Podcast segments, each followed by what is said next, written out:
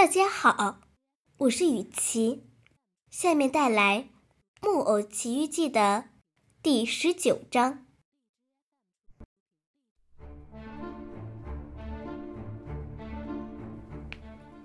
回到城里之后，匹诺曹开始一分一分的数着时间。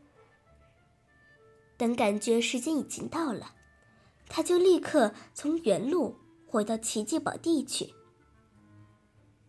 他走得非常急，一路上只听到他自己的那颗心很响的跳动，就像一个走着的挂钟。他心里想：如果书上写的不是一千个金币，而是两千个呢？如果不是两千个，而是五千个呢？如果不是五千个，而是一万个呢？哦，天哪！真是这样子的话，我将变成一个多么体面的先生啊！我要建造一个美丽的宫殿，然后要放上一千只小木马和一千个马厩。这些嘛，只是供我玩玩。我还要建造一个酒窖，酒窖里要放满甘露酒和健胃酒。最后嘛，我还要建一个图书室。里面摆满糖果、蛋糕、葡萄干、小面包，嗯，杏仁饼以及奶酪夹心饼干。他这么幻想着，走进了那块地。他停下来张望，寻找那棵枝头挂满金币的树。可他什么也没有见到。他又往前走了一百步，还是没有见到。一直走到那块地上，一直走到种下金币的那个小窟窿那里，他还是什么也没有看见。于是，他开始拼命动脑筋。此刻，他也顾不上什么礼貌规矩了，从口袋里伸出一只手，搔了半天的头。就在此时。他好像听到了大笑声，于是他抬起头来看，只见有一只大鹦鹉站在一棵树上，正在梳理它身上那稀稀拉拉的羽毛。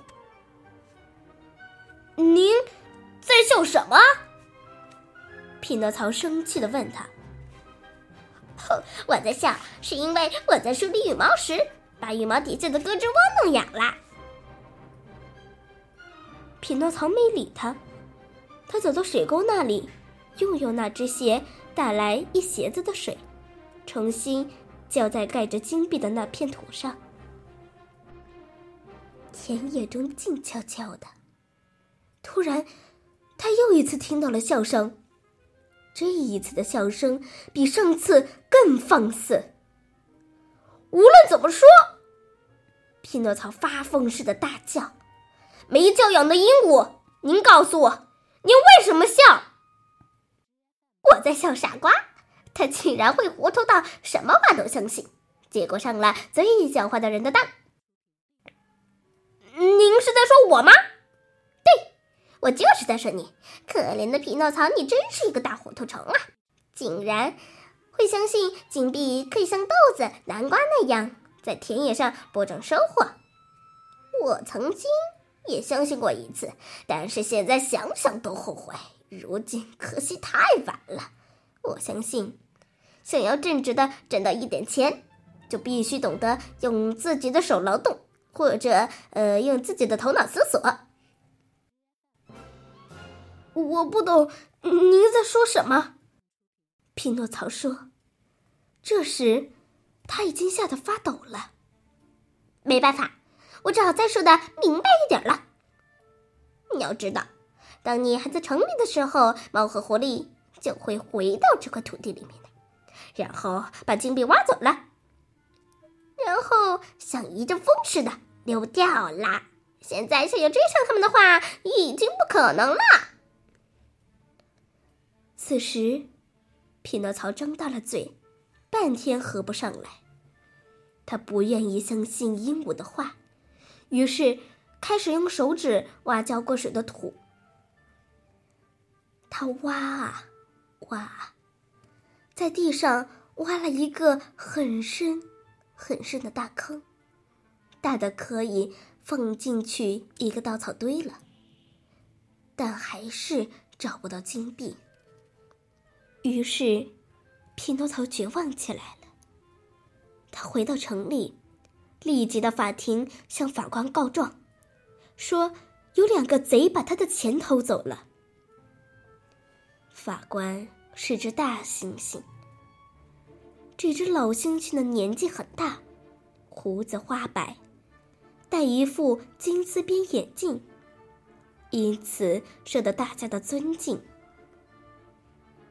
他的这副金丝边眼镜没有镜片，但他却一直戴着。多年以前，有一次他的眼睛充了血。他就开始戴这副眼镜了。